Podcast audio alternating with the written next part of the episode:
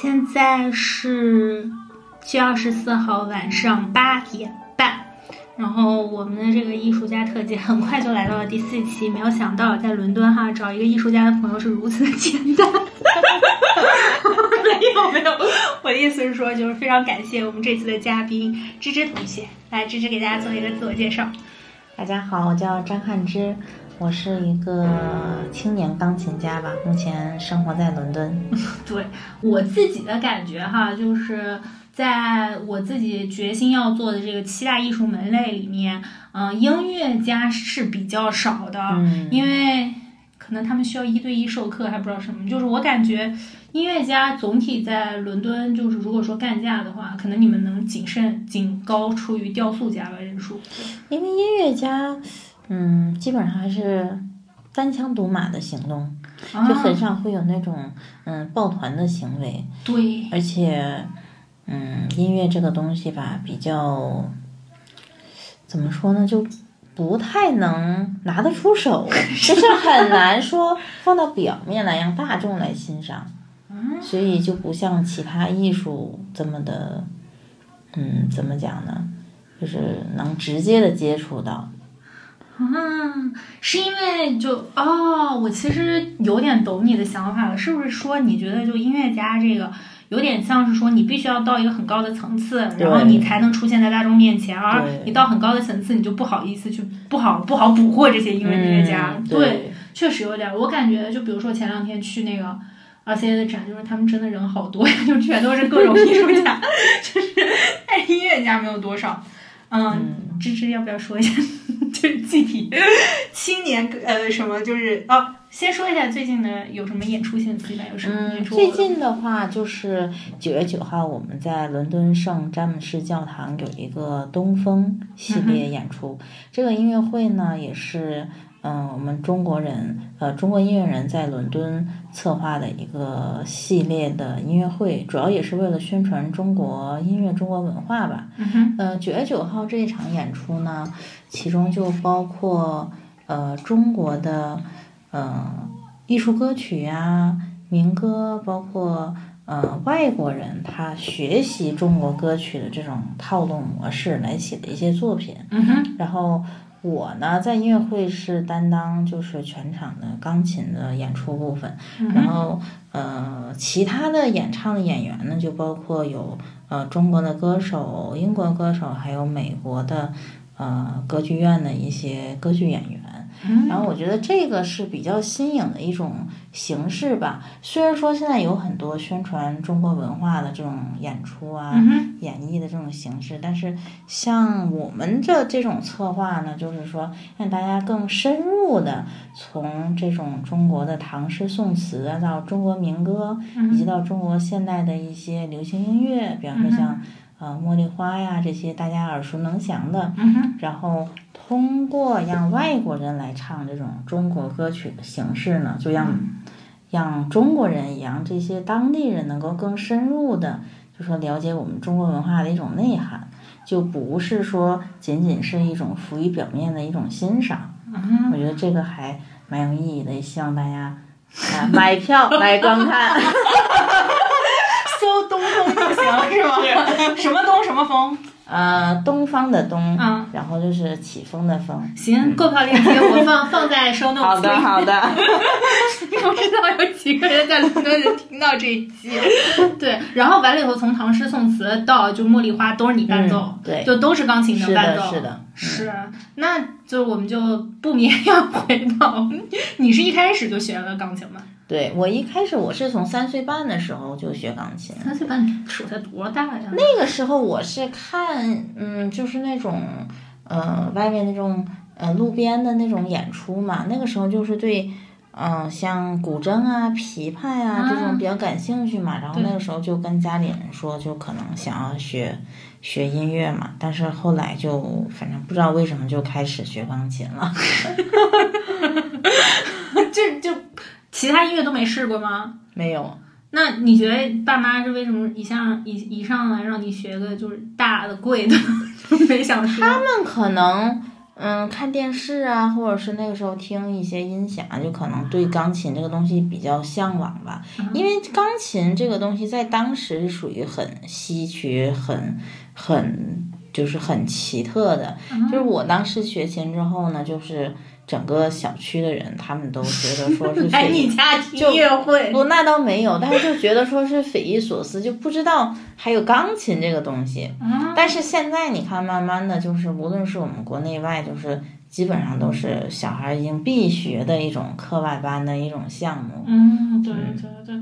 的钢琴，当时我记得我们小时候有一个说法，钢琴是音乐之王，然后小提琴是音乐之后，这个是真的吗？啊，确实有这种说法，因为钢琴它可以说是，嗯，所有乐器当中它的音域最广的，它能演绎的音色也是最多的。嗯。但是像其他的，比方说像小提琴啊、中提琴啊。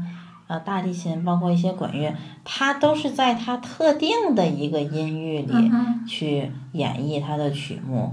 但是钢琴呢，它无论是从低声部的音域到高声部，它都有它就是嗯很舒适、很舒服的这种音色。啊所以它称为钢琴就是音乐之王，其实是嗯有一定的道理的。那小提琴呢？它是因为它虽然是在高音区，它的它的音色是非常优美，这个是其他乐器不能比拟的。啊嗯，你这么一说，那听起来又觉得就是钢琴对比于小提琴，有一种什么都厉害，但什么都不够厉害的感觉。就是钢琴，它可以作为学其他乐器的一个基础，因为所有的音乐理论这种。呃，音阶呀、排音啊，这些其实都是，嗯，从钢琴一早就说发源起来的。因为钢琴它是有八十八个键，它能展现的这种，嗯，东西也是越最多的。那其他的乐器呢，就是像我说的，它局限在一部分的音域上。嗯。所以很多时候，比方说现在一些小朋友他们学其他乐器啊，都是先从钢琴学起。或者说是他学了长笛呀、小号啊之后，他觉得他的音乐知识不够充足的时候，这个时候他又反过来又学钢琴。那那你。你就没有，就是说，你就这么坚定的学钢琴吗？如果钢琴它可以作为所有乐器的开始，那你肯定想说，你难道不会想说，我学钢琴学到一会儿，哎，那我要要不试试别的？我是三岁半开始学钢琴，但是我五岁的时候就开始学小提琴，因为我爸爸他特别喜欢小提琴的音乐，他最喜欢的那个时候就是那个中国有个小提琴家叫于丽娜，他拿的那个《梁祝》嘛，我爸他就总听那个唱片。然后学了小提琴之后呢，就发现小提琴我可能没有太多的天赋吧，就还是觉得比较枯燥。然后当时到了八岁的时候，那个时候就是啊早，一般是早上上午要练小提琴，然后就练钢琴。那个时候是我的那个小提琴老师嘛，他就考上了另外一个城市的乐团，然后所以就说嗯，对不起了，哎，就不能教我了。然后再加上那个时候我已经打算，呃，就考那个天津音乐学院附中嘛，然后就说那就就算了，就不学小提琴了，因为钢琴学的时间长嘛，然后就就不再学了。那个时候我就记得说小提琴可以拉那种就是非常简单的那种莫扎特啊那种小曲子，但是现在就是你完全不会了，陌生了已经。那时候那时候你说你上午弹钢琴，然后下午拉小提琴，所以你那钢琴老师是没走是吧？钢琴老师就是嗯对，钢琴老师就固一直是固定的 啊。但是小提琴本来也没有说花特别大的心思来学嘛，啊，就没有说找很好的老师了啊。那你当时在八岁的时候就已经上小学了，你上午拉弹钢琴，下午拉小提琴，没有是没学习学习？嗯，我其实，在上幼儿园的时候，那个时候我记得就可能一天就要练一个多小时吧。嗯。上小学那个时候，嗯，就上午可能还是正常上课，但是下午，比方说到了两三点，那个时候我妈就去给我请假嘛，就是后面的课就不上了。但是那个时候学校里的老师他是不能理解的，他觉得说你这种行为拉低了我们的升学率呀，你 小学升学率吗？啊，是的，那个时候我们家里家长就就被叫到学校去嘛，嗯然后就写一个保证书，就说你没考上音乐学院的话，你是不能算在我们学校升学率里面的。那个时候老师就是就觉得就觉得这个事情匪夷所思哎，就没有见过这样的学生。然后反正就这样，后来后来就考上了嘛，考上之后呢。也跟小学点老师没什么联系了，但是后来过了一两年，因为有一个老师也是住在我们那个小区，嗯哼，然后后来有一次碰见他，然后他就跟我妈道歉，然后说，然后就说，哎呀，当时不应该不应该这样说，那就没过多久就给你道歉了，他回的还挺快。就是没有在你功成名就之后，啊，那没没有，考上附中没两年就给你道歉了，啊、是的，那说明这个环境风风向转挺大啊。因为后来就可能学音乐的小孩就越来越多了吧。嗯、感谢朗朗。对，那个时候朗朗确实是我们一个里程碑式的人物吧，就是那个时候就感觉所有的学音乐的家长。就是人手一本朗朗的书，就把那个当做是哎教育小孩的一个是吧？一个朗朗有出书，朗朗书里说了好像是他爸爸的一个啊，我怎么教孩子？哎，对对对，哦、就是他怎么学，反正里面有一些内容就是还还是蛮有争议性的吧，哦、就比方说。就是别让别让他，我忘了具体的内容了。可能反正就是中国家长那块儿、哎、对对对，就是就就就你这也不能干，那个不能干，不好好练琴。对对对。OK。这个这个朗朗的出名是在你的什么人生阶段发生的？就是在上初中。嗯，在我不记得具体的了，但是就是说自我认就是记事以来吧。因为那个时候没有手机这种社交媒体嘛，那个时候家里。你想了解消息啊，要么就看电视。嗯、但是我印象中那个时候好像家里也不是说就随时都能看电视，嗯、主要还是通过订报纸。嗯然后那个时候我们家就订那个音乐周报嘛，啊、每周来一次，然后就上面就有一些郎朗啊、李云迪呀、啊，包括王羽佳那个时候获奖，那上面都有。然后我妈就会把这些。重要，他认为很重要的事迹，就要剪下来放在一个本子里面。反正我小的时候得知这些国际上的事件，啊、都是通过那个报纸。啊，你妈的拼对贴，因为那些报纸我其实是不看的，啊、但是我妈看了之后，她就会转述给你。对，就说哎，你看这个谁谁谁又得奖。但是这些人在当时都是。默默无闻，就是没有人知道，但是现在都已经是这种世界知名的演奏家。啊、那时候有没有什么世界知名演奏家？理查德克莱登。那个时候有，但是可能没我们就没有很关注。啊、那时候可能就还是只是局限于说，哎，老师完叫你交给你一个作业，嗯、你要去练，嗯、就不太会关注外面的这些演出呀、比赛呀，或者说。有谁出名啊？嗯、那个时候就完全是当成一个作业一样的东西，就没有想过说自己以后也会走上这条道路。哦，你当上了音乐附中，你也没觉得自己要要干这个？就是觉得说是专业的学了，嗯、但是就觉得说那种去参加比赛呀，在国外演出就离自己很遥远，嗯、就没有想过说会往那个方向发展。嗯、当时想的就是说。啊，学一个音乐，然后以后就有主职了，晚上能给人弹弹钢哎，琴。就当个老师啊，啊去西餐厅弹一弹。我我上附中时候，那个时候确实也去西餐厅。对，我一直觉得在某一种某一段时间内还挺体面，就还觉得这是一个挺体面的事儿。那个时候我去那个天津那个启士林，嗯、就是特别老牌的那种西餐厅嘛，去弹琴。初中吗？然后好像是高中了，但具体什么时候不记得。反正当时就觉得说目的很简单，你就出来教个学生，嗯、也没有想到说要往更大的舞台去发展。你们的同学也是这样吗？你在你初中是在附中，高中也对，都在都在天津，嗯。嗯，你的同学大家都没有说，就是哎呀，我以后就怎么着怎么着了。也没有，感觉那个时候大家都可能都比较单纯吧，接触的信息也比较少。然后他们也没有说，就是有一些同学，比如说是隔三差五要参加个比赛之类的。嗯，有参加比赛，但是也都是市里那些，啊，就是你你是绕不过这个圈子嘛，也都是啊那些，嗯，因为后来我不是考到中央音乐学院嘛，到北京来，但那个时候你就能发现大家就是认知明显就不同了。你嗯像我们这种学生进去之后就就很普通，就默默无闻嘛。但是那些好的学生，他们可能人家从小就，比方说去国外旅游呀，就老师介绍去参加一些大师课呀，嗯就是他们的认知跟跟我们这样这种小城市过去就完全就不一样了。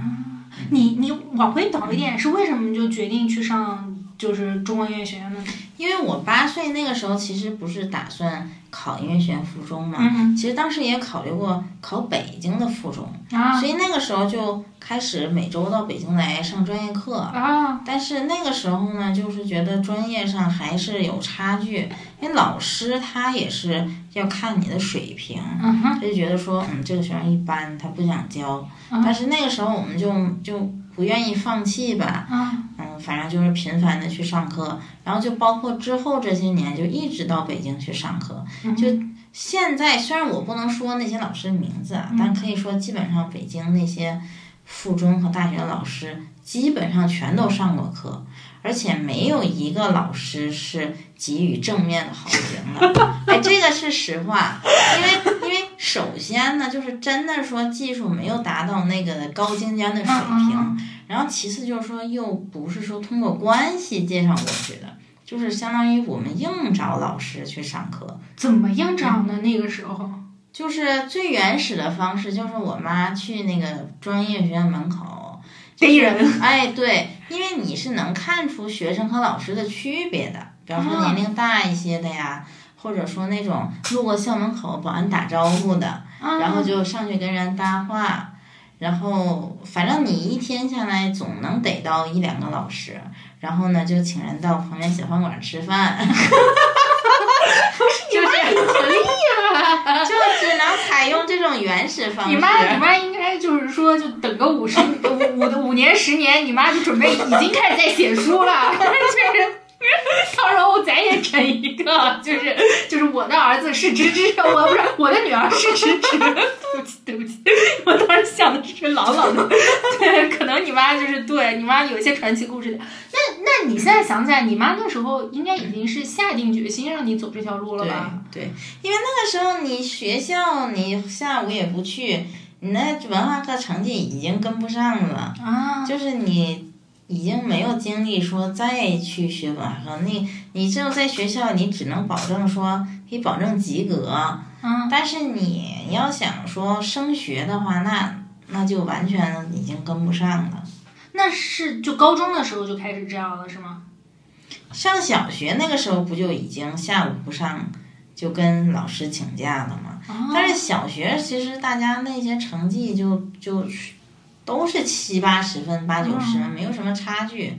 但你上了中学，那就你这种艺术院校跟你普通校那一下就就拉开了嘛。啊，就有点像是说，呃，虽然可能那时候没有意识到，但是考上初中已经 有点注定了，你要在这条路上一去不回头了，对就是就没有办法了，你就掉进去了。而且你想再爬出来，就比如说我再回文化课就很难了。对，而且那个时候为的上课已经花了就很多很多的钱嘛。啊，就是你说你放弃了吧，就又不甘心。嗯其实那个时候想过说转专业去干其他的嘛，嗯，但是就觉得说这么多年精力已经花出去了，又还还是在坚持坚持。然后就考上音乐学院了。那你考上音乐学院了，你之前说就是刚进去的时候还是有点不适应，是吗？就觉得嗯，其实我在中央音乐学院四年吧，就一直都觉得说没有很适应，因为就像我说的，就是我不是。比方说老师的亲戚介绍的啊，这种我是硬考进去。那这种情况下呢，就只能找那种很年轻的老师，他手里没有太多学生教。但是呢，这就导致呢，你的老师在学校里没有话语权。就是一很，比方说一些重大的活动，上大师课呀，参加一些国外比赛呀，或者是入选一些这种人才培养计划，那基本上跟你就没有关系。所以说你。你在学校里呢，基本上是处于一个半透明的状态，再加上中央音乐学院是国内最好的音乐学院嘛，但是他学生之间他是没有这种互帮互助的这种环境的，就是每个人都会视其他人为竞争者，所以你在这种环境下，除非你是很好，那有很多人他会来主动的来接近你，但是像。我们这种一般的学生呢，就处于一种说自生自灭，就是说如果没人理你，哎，是的，也没人欺负你，也没人巴结你，对，就说你，如果你本身很努力、很积极，那老师可能他会会注意到你。但如果说你只是保持你现有的水平，你就可能慢慢就被大家遗忘了。我就是有两个问题，第一个问题是，就比如说，我是完全不清楚啊，中央音乐学院它一届钢琴有多少人啊？嗯，它正常招生的话，可能是嗯十五个左右，然后考进去也已经很厉害了。是的，而且它，嗯，你妈逮人还是 有点用是吧？哎呀，就是它一届大概是二十多个，二十二十二三个，那这中间包括有。中央音乐学院附中保送上来的学生，然后还有就是两三个港澳台少数民族的名额，所以说像我们这种普通学生，大概就是十五六个名额左右。哦，对，哇，那真的已经很很难了。你考上去的时候，你当时是觉得就是自己能考上，还是其实也是？因为我是考了两年嘛，第一年因为找到这个年轻老师的时候，已经时间就很晚了，就没有太多时间去准备。然后第二年呢，等于就是还是跟这个老师，但是换了新的一套曲子来准备。然后第二年呢，就感觉。嗯，有一点破釜沉舟的那种感觉吧，因为你再考不上的话，你不可能一直考。对，就你就只能说接受去一些普通的学校了。嗯所以注意啊，在你那嘴里除了除了其他都是普通的学校了，是吧？因为你以那个就好像说你的目标是北大清华，因为我见过太多的学生，就说他非专业学院不上，就他考两年，考三年。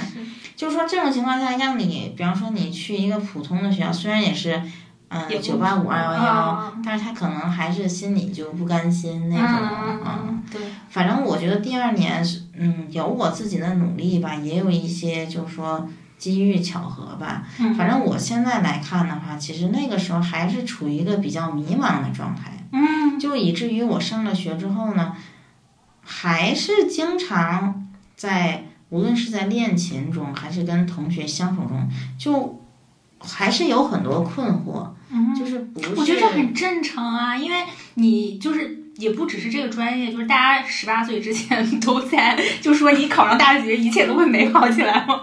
完了以后你考上大学了，发现就是是就是学业的部分就不用像你高考的时候那么紧张，但是其有很多事情你要开始处理了，但这个事情反而可能是更困难的事情。但是我上了学之后呢，尤其我爸妈呢就觉得说我没有在中央音乐学院里学到。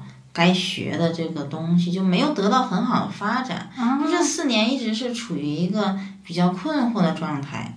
然后到了大四要毕业的时候呢，那个时候，反正因为各种原因吧，就没有按时参加那个毕业考试，就好像是往后顺延了一两个月。但是就恰恰因为是顺延的一两个月呢，就是我有时间，嗯，停下来想一想，就是说。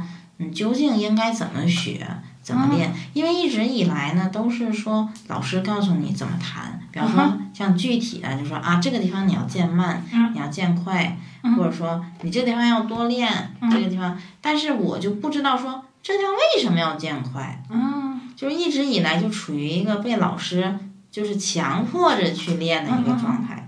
但是那个时候呢，就是因为。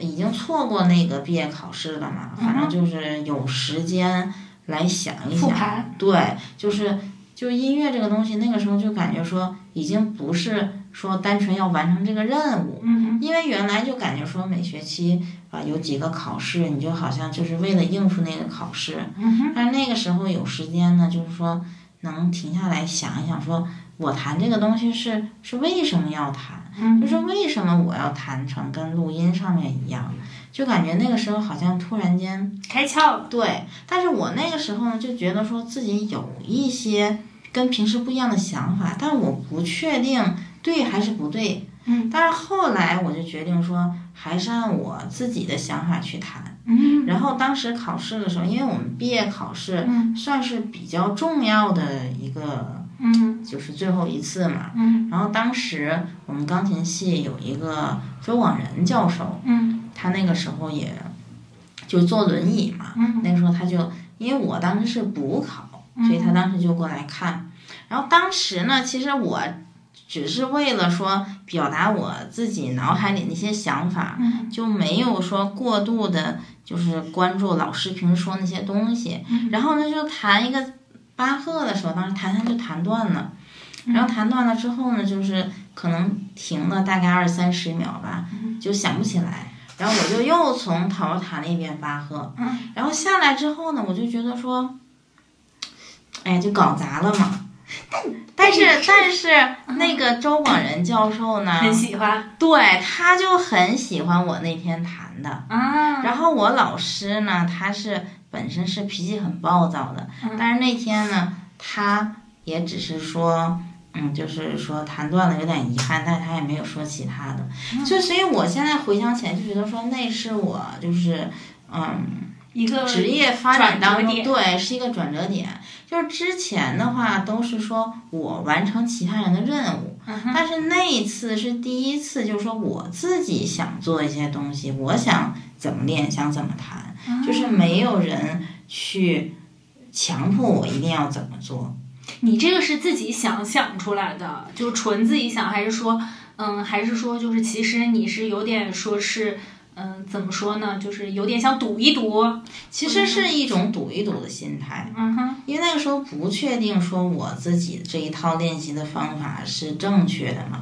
那个时候就是看了一些，嗯，一些人演出的视频呐、一些采访啊，嗯。就会觉得说跟自己平时的状态很不一样。啊，然后你觉得他们就是比较有自己的想法和见解，或者有自己的那一套习惯，但你发现你可能还是在根据别人的东西在练，你就想说不行，我都要毕业了，我怎么着都要自己琢磨出一套出来。对，而且那个时候其实是我一个比较低谷的状态，嗯嗯。因为当时呢，因为国内的环境你也知道，就觉得说必须要读研，你不读研究生的话呢，就嗯基本上就行不通嘛。你就只能教教孩子弹钢琴啊。但是那个时候呢，因为我老师就像我说他比较年轻嘛，嗯所以我就只能说去找其他比较有资历的老师。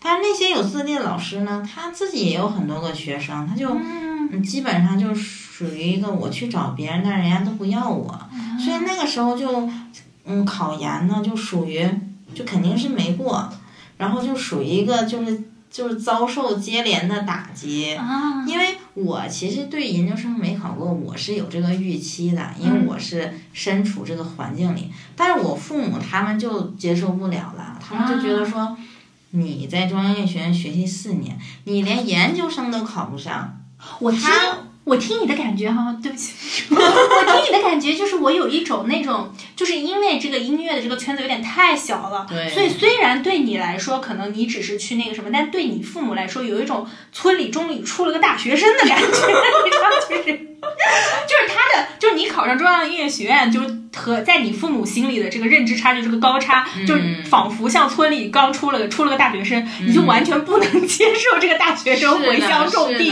就是这种感觉。对，所以他们当时也是一个很焦虑、很矛盾的一个状态。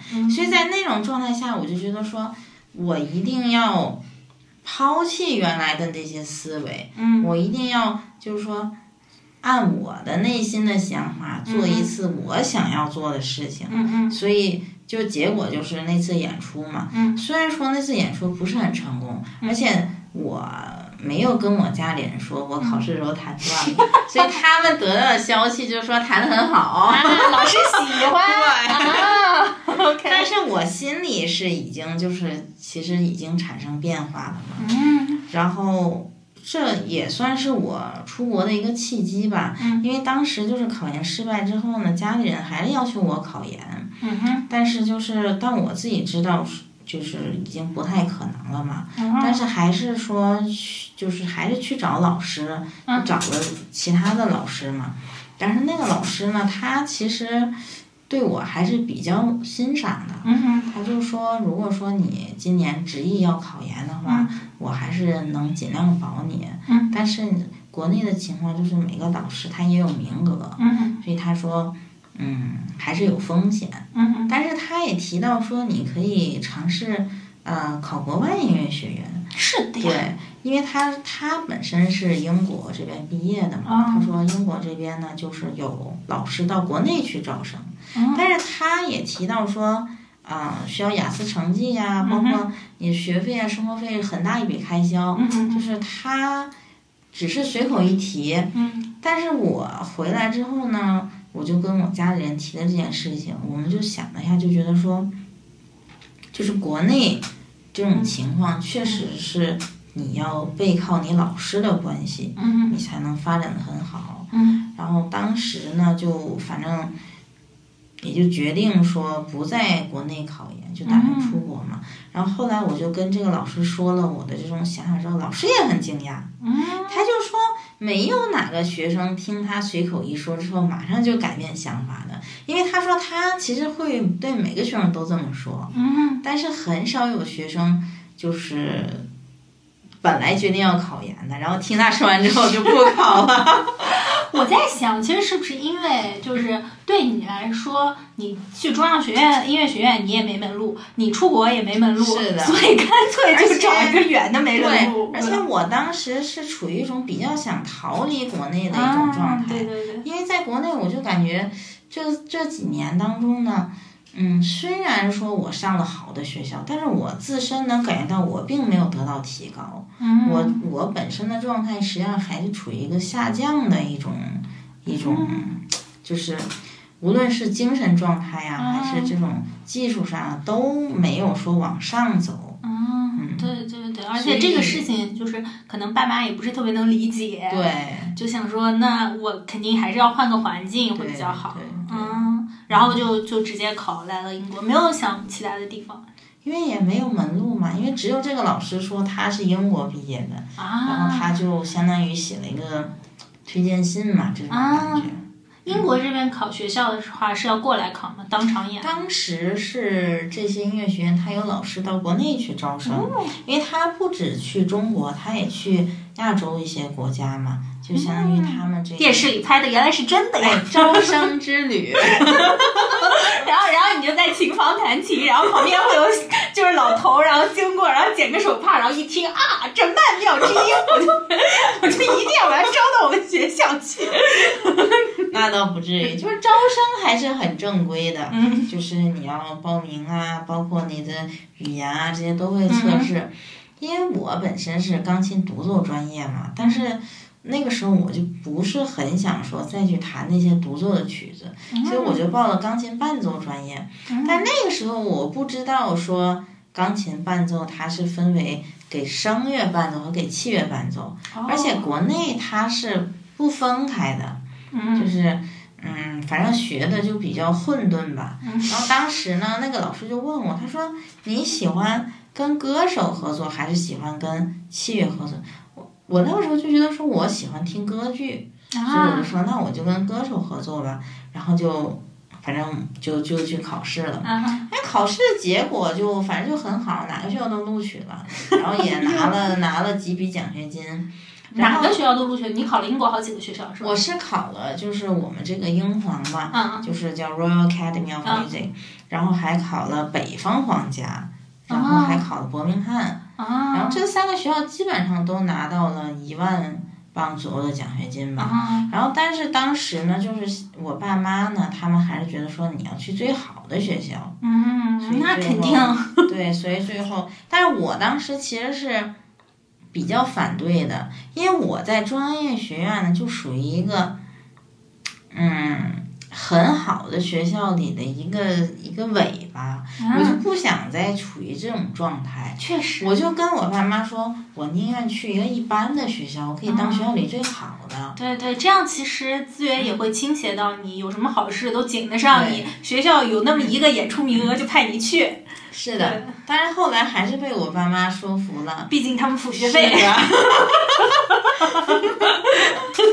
然后就来上了。对，你当时考试用的已经是你自己的研究技法了，是吧？相当于差不多。嗯，对就出就是记那个就是在那个就是毕业上面的一个破釜沉舟之外，现在初取得了一些初步成功是的 和认可，然后就说说是来上学。那这边就是他们录取是录录录多少人？就研究生的话，他们好像每年并没有一个规定的人数，因为国内它是有明确的人数的限制。但是国外音乐学院呢，它会根据每年学生的情况，还会根据说每个系具体录取的人，比方说弦乐系，它今年录取的人少，那像其他系相应就多一些。嗯它是会根据实际情况去调整它录取的标准。嗯，我以我刚才以为就是要加起，还要根据学校的财政 状况，没钱了我们就多收几个。所以，所以你们你们这一届大概是多少人呢？哦，皇家英英英国皇家音乐学院他们有本科吗？也有。有都有。哦，嗯然后本科的话，他们一般招生的话是会比国内多还是少？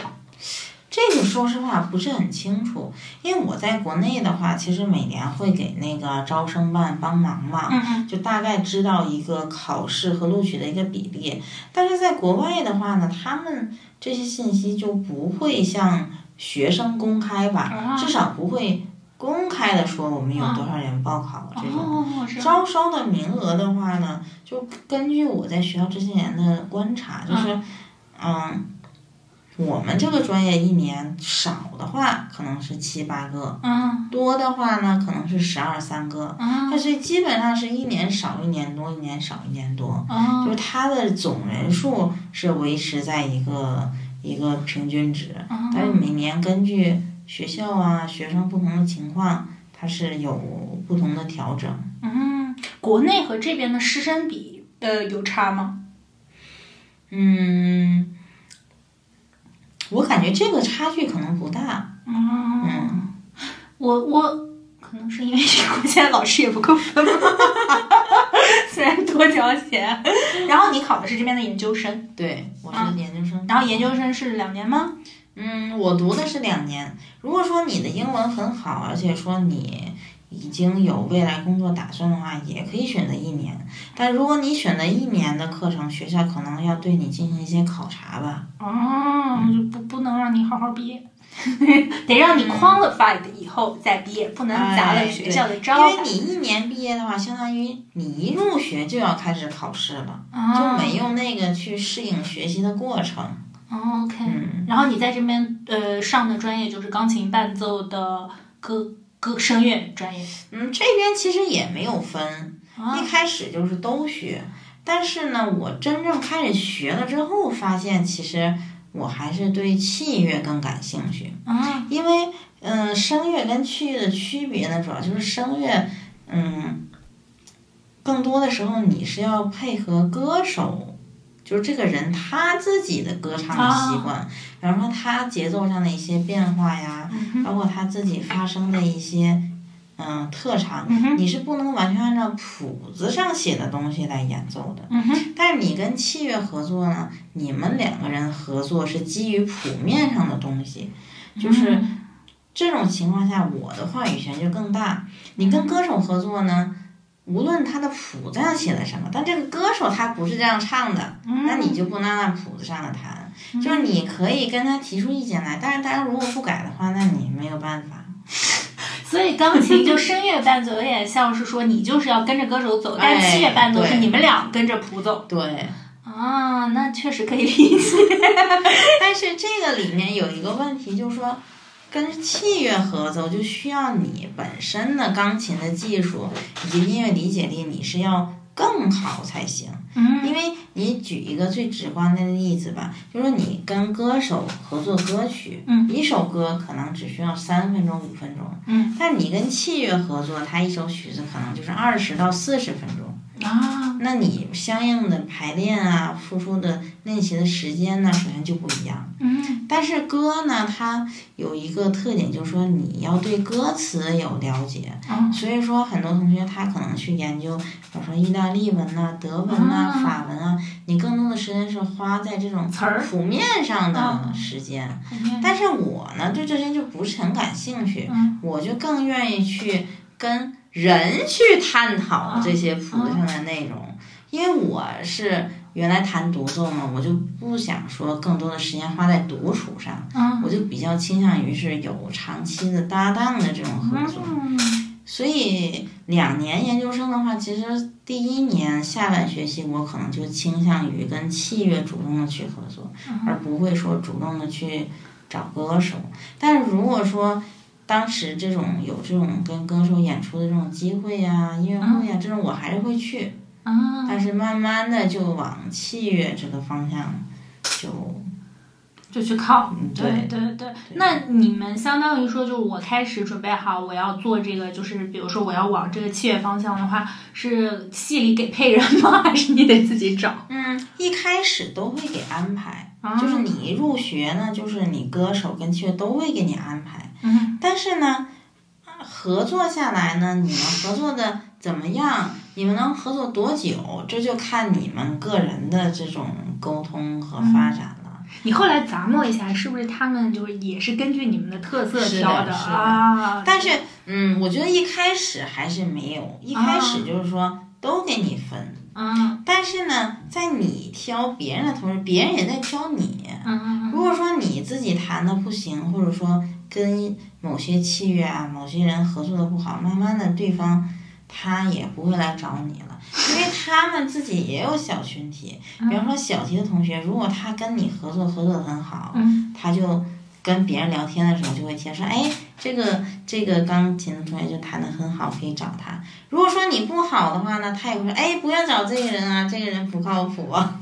那不是应该是反的吗？我跟你合作的好，我就跟别到处在外面败坏你的名声，这样你就只能跟我合作；合作的不好，我就外面宣扬你，看哪个大院种能接受你这个烫手山但是这个东西呢，如果你长久的来看啊，长以长远的目光来看，你一两次的合作其实不太能说明问题，嗯，因为我见过很多人呢，就是说他这段试了一下没哎没好，他就不愿意再试。了。对对，啊，有的人呢，他这段时间状态好，他就很认真，嗯。但是可能过一段时间他，然后他家里出了一些事啊，嗯。或者说他生活上有变故，他状态就不好了，那也就就不会再跟他合作了。嗯，所以说，像我们这种专业，就是在挑选搭档上，其实还是需要你花时间去维系这个关系。嗯，就像我说是，就像其实就像找对象一样嘛，嗯你不能光指望别人每次来帮你，嗯就你也要有对应的资源能分给对方，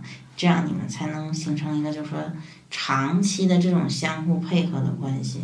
独奏和伴奏又有什么很大的区别呢？就是对你来说，嗯，我觉得独奏的话，一第一个就是很孤单，然后就是你因为你自己弹嘛，嗯。你所有的情感的表达都由你自己呈现给观众，嗯就这种情况下，其实非常容易就是说，呃，抑郁呀、精神分裂呀、啊，因为你要长期的投入到这个音乐家当时的这种情境当中去，嗯就是你要把自己处于一个，比方说你弹一些李斯特的作品，嗯。它是这种很悲壮的情绪，嗯或者肖邦这种很阴郁的，嗯，你长期处于这种不正常的心理当中，你还一个人，对，你就很难从现实中脱离出来。嗯慢慢的，在你不练琴的时候，你也是这种心态。嗯但是呢，我原来呢就经常是这种这种这种心理状态，就是嗯没有办法从这种环境里解脱出来。然后呢，老师还天天在你旁边说你理解的不够透彻，你弹的不好，就是那个时候真的是在琴房里哭，就是你哭你都不知道为什么哭。你觉得其实对于嗯像这种钢琴这种专业来说，就是好的老师真的会不一样吗？嗯，甚至我我我有时候在想，就是说对于这种嗯是老师，就是他比较厉害比较重要呢，还是他比较会喜喜喜喜会喜欢教学生，就是会教学生比较重要呢？我觉得重要的不是老师，而是学生，就是这个学生怎么样才能学出来，就是他的天赋相当的重要。老师，我觉得他唯一的就是他可以做的就是发现学生的天赋。如果说一个学生他没有天赋的话，这个老师无论怎么好怎么教，他也不能把这个学生带出来。如果说这个学生真的有天赋，那你稍微教他一点，这个学生他自己就能开窍。因为我现在也就是教学很多年了嘛，也就是教过的，就是反正业余的呀、专业都教，我就发现这个学生他自己不会，他自己 get 不到这一点，你怎么教他他都不会。但是如果说真的有天赋的学生，你稍微给他讲一点，就比方说这个地方他可以举一反三，让他自己能够说从你的话当中能够自己悟出一些东西来，然后呢，这样老师呢他也比较有成就感。就我觉得最不好的师生关系就是学生没有天赋，然后老师呢又以为学生有天赋，就强行给他灌输一些东西。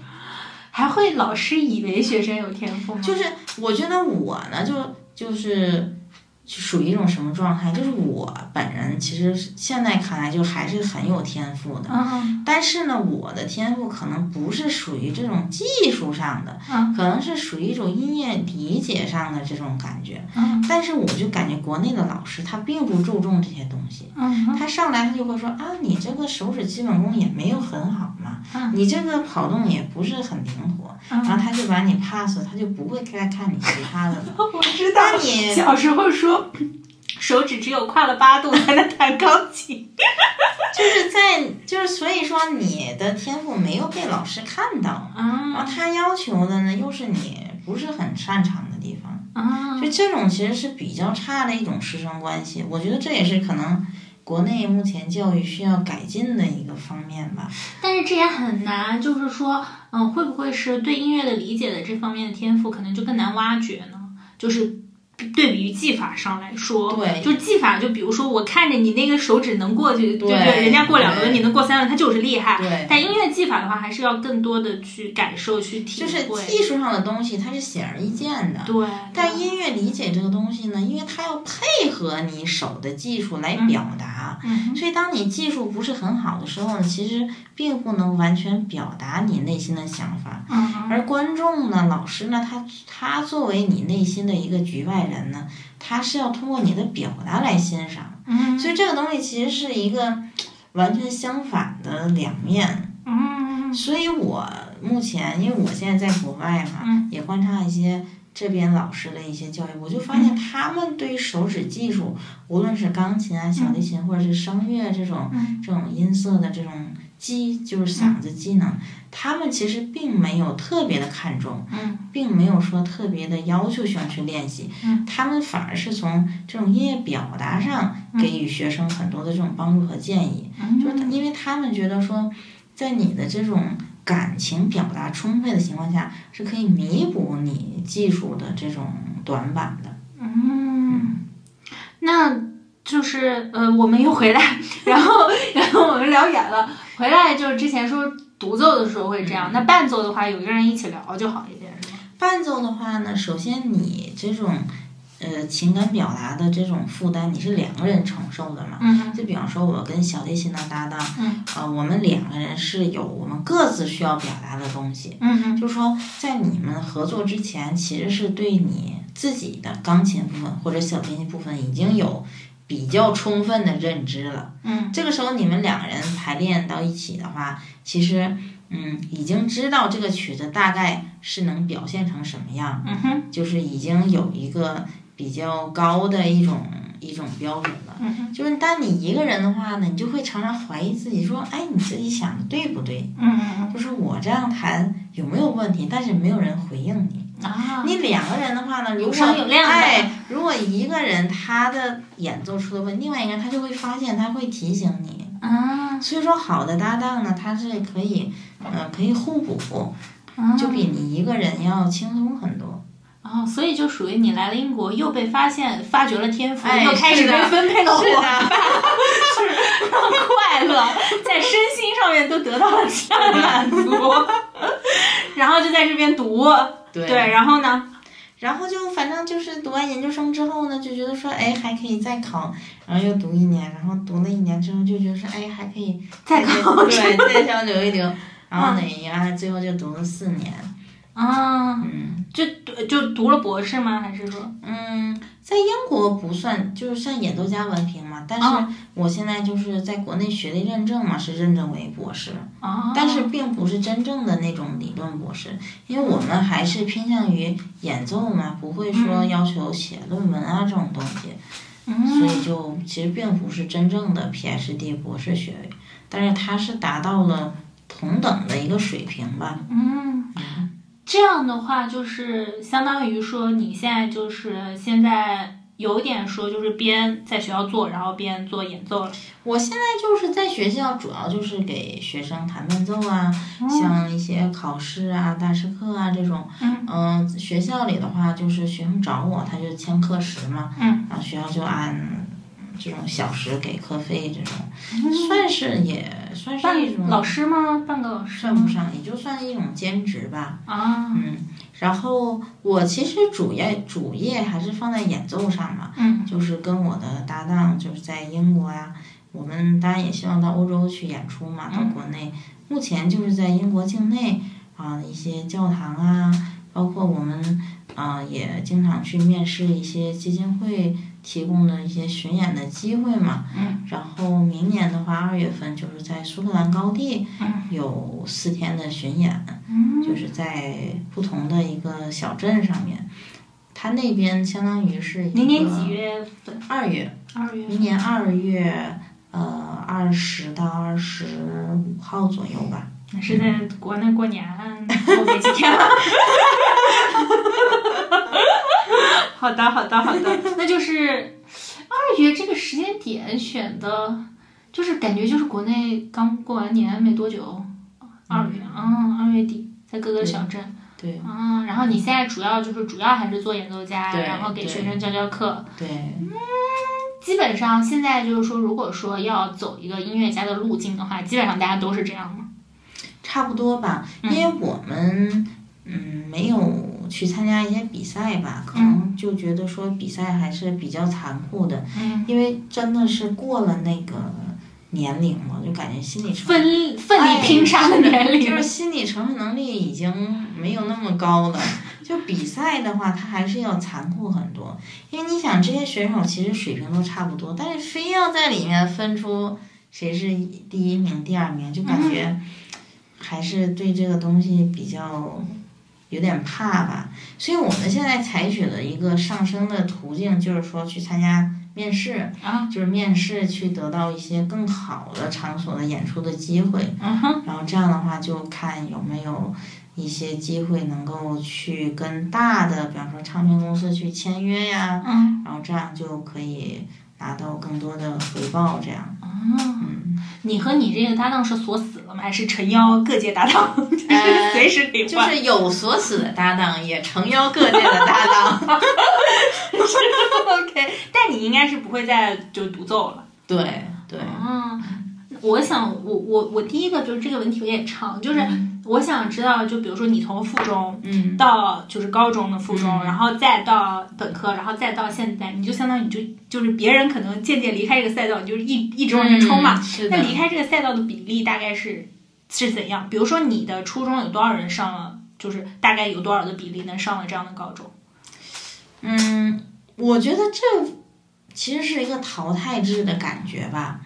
就我可以说，我中学时候的同学，嗯虽然现在跟他们联系不多吧，嗯但是基本上也就是从事一个在当地教学呀，嗯或者说他嗯结婚啊、生小孩儿啊，就是嗯从事其他行业吧。嗯大学的话呢，感觉这些同学还都是呃从在从事这个演奏行业。嗯就是说，大学往上的同学就可以说没有几乎没有人离开这个赛道。嗯但是呢，可能一半儿的同学呢，他毕业之后就不会选择再往上发展了。嗯他就是呃当个老师啊，教教学生，就不会说再去往上读，再去参加比赛呀、或者说是嗯升到更高的水平上。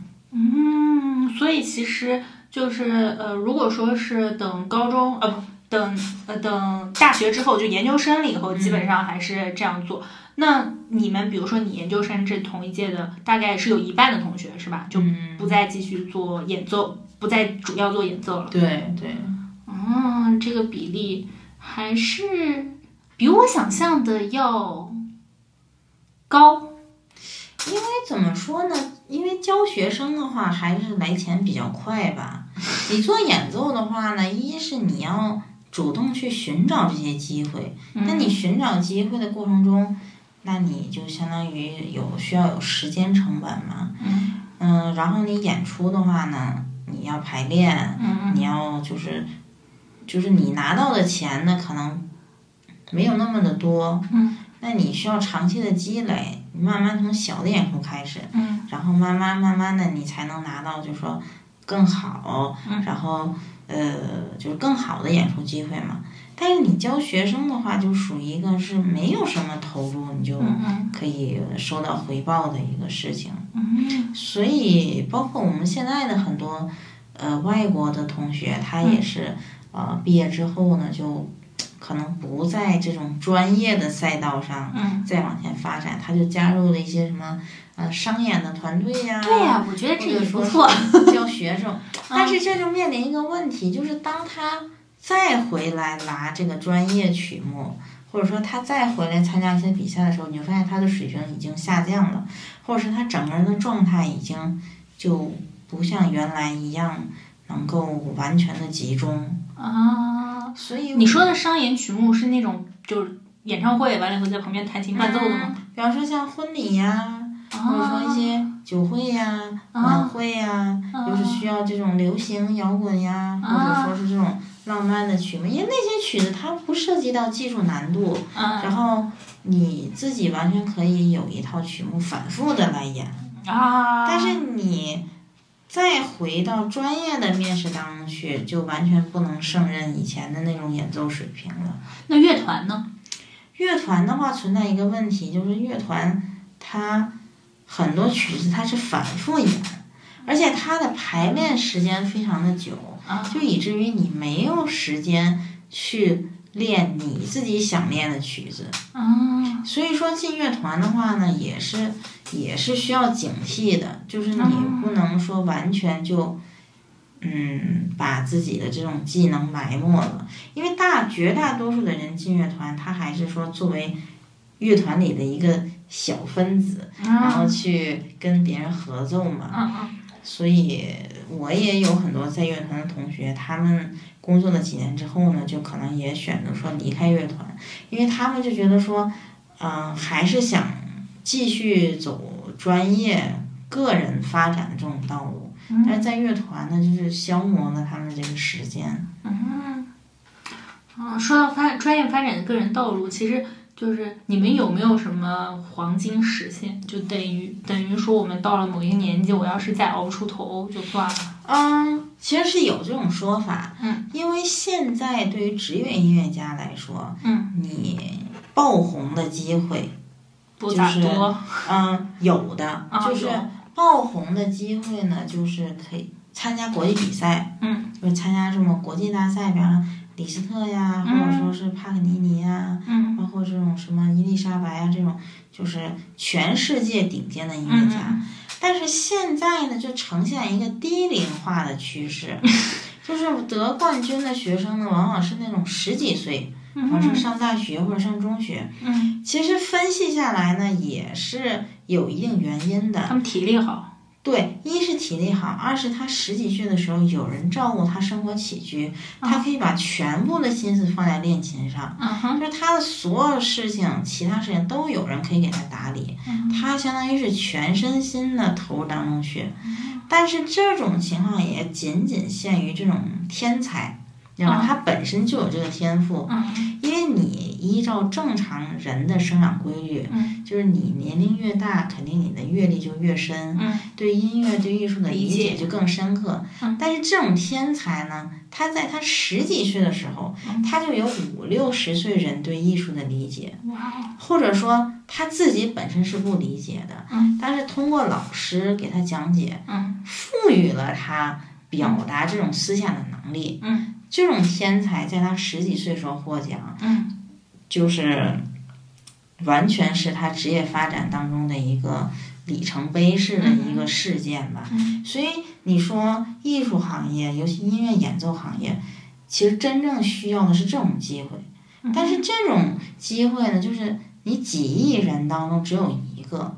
对于绝大多数的人来说呢，你上音乐学院。音乐学院毕业，然后去参加一些演出，就是普通人的发展路径。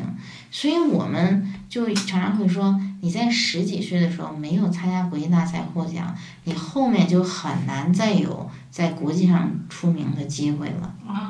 当然，现在也不乏有很多二十多岁、三十多岁的人，他一直在参加比赛，但是这种真的很难，因为。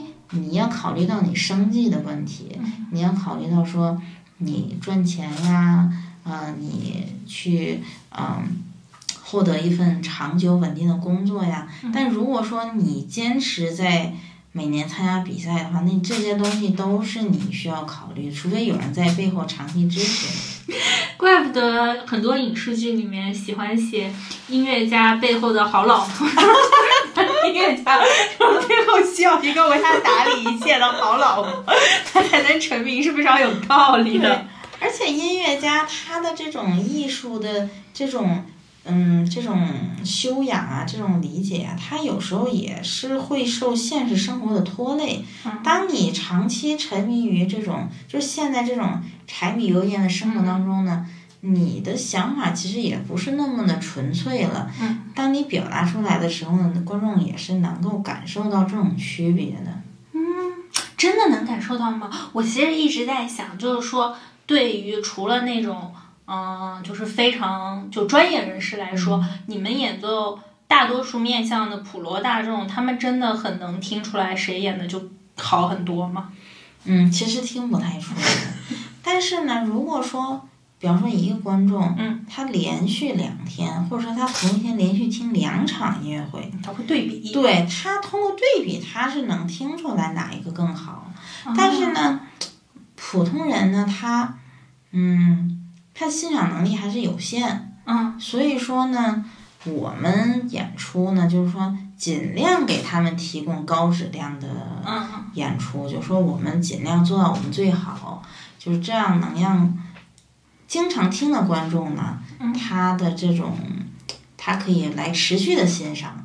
对于没有听、第一次听我们演出的观众呢，我们希望就是说能带动他成为古典音乐观众的一员，能希望他以后能持续的来听。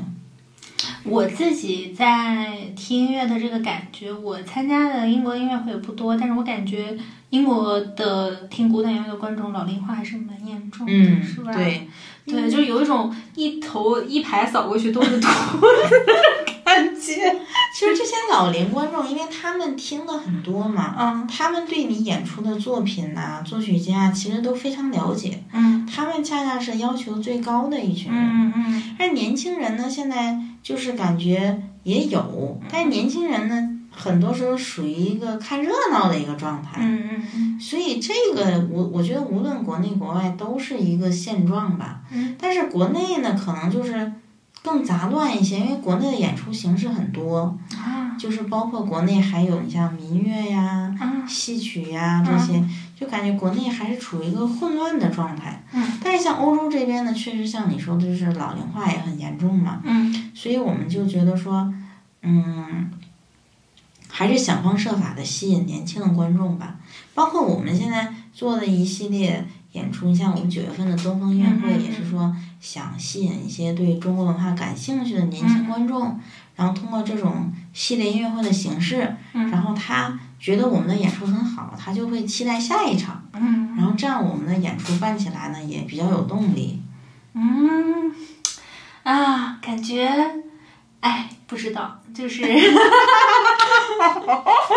我不知道，你自己觉得，就是你弹到现在，肯定还是蛮喜欢钢琴的嘛？但对你来说，你会去听别人的钢琴音乐会吗？就是欣赏的眼光，不是去，就是就不是去学习，就是只是说去，你还能。就是享受音乐会吗？还是说你过去你就雷达突响就说完了？我觉得是这样，就是我不会主动去欣赏。嗯，就这个，我觉得还是我跟其他同学，嗯，差距很大的一点吧。嗯，我知道我有很多朋友啊、同行啊，他们非常喜欢听音乐会。嗯，他们呃，当然伦敦有很多这样的机会啊，很多名家来演出。但是我自己呢，属于。在练琴和排练演出过程中，我是非常投入的。嗯。但除此之外呢，我就不是很想听音乐了。嗯。我就觉得说，嗯，需要给我的生活创造一些空间，就是没有音乐陪伴的空间。所以我现在听音乐呢，主要还是说，这个作品我现在需要练，或者说我需要演出，或者说我很想听的东西，我会选择去的去听。嗯。但是呢，不会说。呃，盲目的去欣赏吧，因为就觉得说，嗯，音乐审美这个东西呢，虽然说，呃，多欣赏一些吧，可以，可以更加多样性，但是，嗯，现在就觉得说自己目前所掌握的这些还是能够表达自己的想法，就不太想说去随便听其他人的表演，当然这个就比较。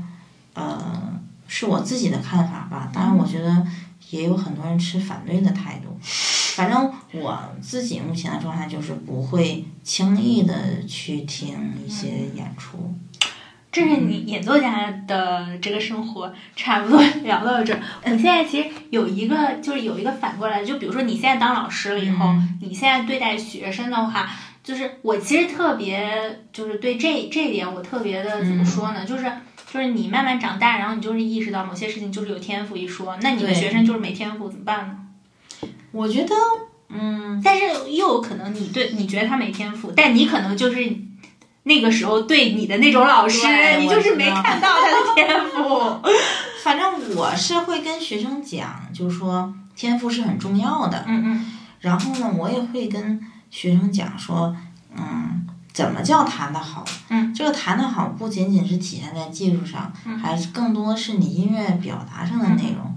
所以我还是会鼓励学生说，让他自己从多方面去想这个东西，就不要说仅仅局限于我留给他的作业。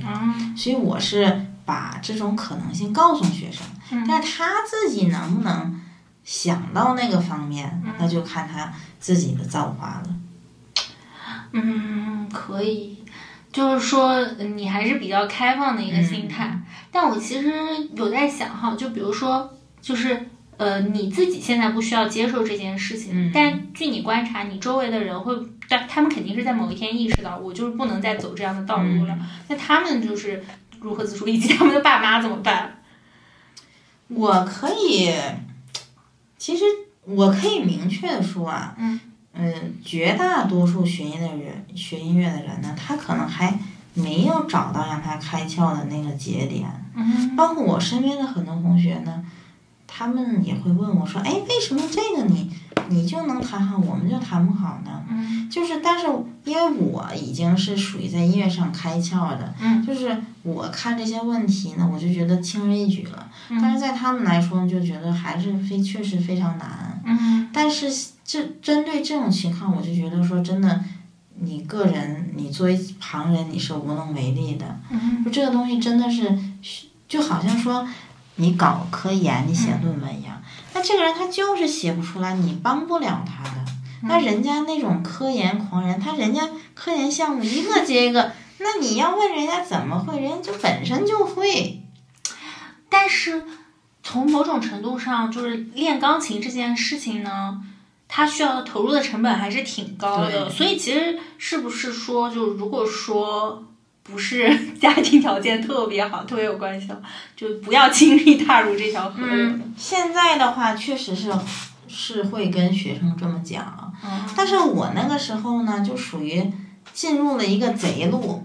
你你一开始不知道花那么多钱，啊，然后呢，家庭条件也不好，但是你学着学着，你就发现了，哎，你花了很多钱，那你又往前走，又要花钱。沉没成不本。是，你是花是不花呢？嗯然后你被老师一推动呢，你往往就花钱了。嗯所以学到后来呢，就是就是你的钱就越滚越多嘛，然后你就没办法后退了。没办法。但是现在因为这个信息都很透明了嘛，嗯然后又有手机啊这种这种媒介，大家就知道你要花那么多钱，所以其实现在，嗯，真正走上专业音乐道路的孩子呢，据我观察，其实还是减少了。啊，反而是减少了。虽然大家家庭条件更好了，但是反而是减少了。更多的转为就是业余的学习了。嗯，就就是开开心心的弹弹琴就好了。对嗯，主要走这条路还是比较窄的。对，嗯我也确实觉得，在很大的艺术门类里面，嗯，嗯，需要钢琴的缺口可能是最少的。因为我在想，就是你哪怕就稍微富裕一家的人家，你都能放进艺术品，但富裕家的人家。就是你也不不会请一个钢琴家嗯回家弹，对，然后一个钢琴家又能还是能弹不少的，对这一点好像对。然后如果说是你要再选的话，或者说你要嗯、你要让你的我不知道侄女下一辈，就是他们学个乐器，你还会让他们学钢琴吗？还是换一个？你现在对对什么乐器还觉得我我觉得不错？嗯，如果说非要学音乐的话，我可能会让他们选择小提琴或者大提琴之类的吧。嗯嗯，因为小提、大提琴是我合作最多的乐器嘛，嗯，我就觉得说，这个你也了解对，就是我既了解，然后我又不是那么的了解，啊？就是觉得说对这个乐器还处于一种憧憬的状态。因为我自己是学过小提琴嘛，但是现在就不会，啊，所以就觉得说啊、如果说他拉小提琴的话，可能我我会比较愿意，但是就不知道对方是怎么想的你这。非常利己的行动，他拉的好了，你还能哎哎跟你练一练。行行行，我以为你会是就是对于就是什么可能对于什么别的乐器有点憧憬，但其实其实也还好。嗯，嗯，那如果有没有想过，如果不不做钢琴家，去干什么？这个问题其实前些年经常想到，肯定经常想的。嗯，你给我的感觉特别像是，就是你就是走到了一个死胡同了以后，就以为是死胡同，而且又脱不了身了以后，就是没有办法，然后绝地的给凿了一条路，再继续往前走。其实那个时候，嗯，其实如果说真的不学钢琴的话呢，其实可能我是做服装设计师一类的吧。哦因为哦，我我小的时候，我妈妈她因为就是呃国内就大家都知道的一些原因嘛，那个时候就没有高考了。嗯嗯，然后呢，他有一个艺术家的梦。他那个，因为我妈妈她在这种环境之下吧，他就非常好强，嗯嗯，她就很想上学。那还得不好强，他都去校门口堵人了。你妈就是再早生两年，可能就是一个什么产业大亨了，反正？他那个时候就是因为他没办法高考嘛，嗯然后他就去上了一个，嗯，不知道那个时候应该叫民办学校还是叫什么，就是呃学服装设计专业。嗯然后呢，就是嗯，我小的时候所有的衣服吧都是我妈妈做的，就家里的啊就各种东西都是她做。哦，然后后来因为恢复高考之后呢，我妈妈就是她第一年就考上大学了，就嗯是考的一个一个什么中文专业但是后来就是发现这个专业就是嗯也不是很行嘛，嗯就加上再加上我妈妈那个时候，她就相当于家庭主妇，就完全嗯就抛弃了自己的这种专业。然后，但是他做衣服嗯这个这这个技能，对这个技能，就是我小时候是很喜欢的，嗯就经常说想要去学嘛。嗯但是我妈妈，她对这个东西特别的排斥，嗯她就完全不让我碰，她就觉得说，我把你生下来花那么多钱让你学习，不是让你再来用啊缝纫机用的，系我的对。对对对，他就把这个东西看得很低贱，嗯 但是呢，我恰恰对这些东西很感兴趣。啊，然后后来上大学的时候，我自己还偷偷买过一个缝纫机，然后但是也没有做出什么作品来。然后呢，那个时候呢，因为你缝纫机它是需要你有一些实践的技巧，你才能操作。然后呢，那个时候又没有时间去学嘛，嗯然后我那时候就开始画图，就嗯会比方说在外面看到就是很漂亮的衣服啊，嗯或者是呃杂志上啊看到的那种，就是我那个时候就是每期都会固定买几种杂志，那个时候就是看什么。呃，因为那个时候还没有小红书这种东西嘛，就是看国外的时装周那种时装秀啊，嗯然后每一季的特色是什么呀，然后那时候都会记下来，嗯然后就看那种特别好看的，就是裙子呀，嗯然后就是会，呃，就把它画下来，嗯就是像素就是素描那种感觉嘛，然后自己也会设计，然后后来呢就没有时间再让你去画那些了，就常常会自己在脑海里想，就是会想说啊、我想设计一个什么样的衣服呀，嗯什么样的主题呀，然后有几年就是从我记得那个时候看香奈儿嘛。啊就是它开始流行那种主题秀场，它啊每年就是会包一个很奢华的啊！场地，对对对，然后设计成什么飞机场啊、嗯赌场啊，嗯然后我就会想说，我我脑海里想的这个这一系列的设计是什么样的主题？就是当然现在呢，就可能慢慢的对这些就淡忘了吧，但是就感觉说是我一个。可能如果我不从事音乐行业，我可能会也去从事一些设计啊、创意行业吧。主要还是怨你开窍了。你要没开窍，你到时候毕业了，你又考不上研究生，你说不定就开始当网红了。就是现在就就是哎，纳斯达克敲钟，淘宝上市，哎，这不就是初代网红的一个雏形吗？而且你就是非常适合当网红，因为就是你有一些就是可以用来背书的学历背景，对然后对还有这种表你还可以弹琴。我以前就关注一个网红，他就是穿各种各样漂亮的小衣服弹琴，就是。我现在也觉得挺好的，指不定你就是当时开窍太太早了，你要再晚发财的机会。再晚两年，可能就是现在就是家产万贯了，嗯对，搭上那一阵东风了，就是。你先，啊，也是，我我我我我，你你自己觉得就是你弹琴的快乐和就是你就是比如说你自己那时候想小裙子的快乐有什么不同吗？或者说你自己现在觉得弹琴的快乐是什么呀？我觉得现在，当然现在想法就比较实际了嘛。我就觉得这种设计的梦想，现在看来还是不切实际，因为这种经济大环境之下呢。除非你真的去做高级定制啊，这种真正做到这种高定品牌，嗯。你像国内这种设计环境，基本上就是属于抄抄袭嘛，抄来抄去。那你有这种设计梦想也没有用，你你的想法最终是敌不过市场的销售额的。当然，现在就是现在已经回归现实，就肯定不会再想那些东西了嘛。嗯。但是目前呢，我就觉得说，嗯，你说弹琴带来这种快乐吧，就是我觉得一是演出的时候，嗯就是说观众给你的这种反馈，嗯。这个是最直观的。我我印象比较深刻的呢，就是有一些老年的观众，嗯。他下来之后，他可能会跟你聊天，你就会发现他对作曲家、对音乐的了解可能比你更深刻。他嗯会主动给你提及到说，哎，这个作品可能是取材于呃谁的诗歌呀，谁的绘画呀。但是我印象最深刻的一个事情呢，是我有一次到一个小镇，海边的小镇叫 West Kirby 去演出，当时的有一个曲子是叫呃弗雷小提琴钢琴奏鸣曲。然后演出结束之后呢，有一个观众，大概就是二十多岁吧，就是给人形象感觉就是当地的渔民。然后他就说，他说他第一次来看这种重奏的演出。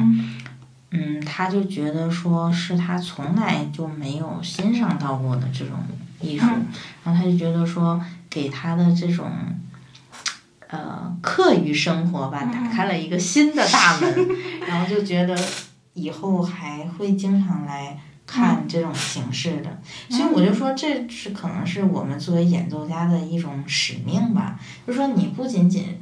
带给观众带来高质量的演出，然后也把他们引入欣赏音乐的这种大门。嗯，我之前采访的就是做戏剧的，嗯，两个朋友，他他他们的说法就是他们觉得和观众的连接是很重要的，包括你也在说到和观众的连接嘛。但是我就是在想，嗯，如果说你。就人家就给你钱，但你就是不给他，不可以弹给任何任何人听。就人家就给你钱，你就在这屋子，你就自己弹，每天弹够三小时就行。就是比如说有这么一份工作，你可以吗？首先没有这样的工作，我知道，哪种好事说？就是，嗯，我觉得，嗯，这有如果有这种工作，我肯定也会做的。因为首先，就很多时候你赚钱跟你这种。嗯，职业满足感其实是分开的，因为我们现在很多演出呢，其实也没有报酬，就是作为一种义务的演出。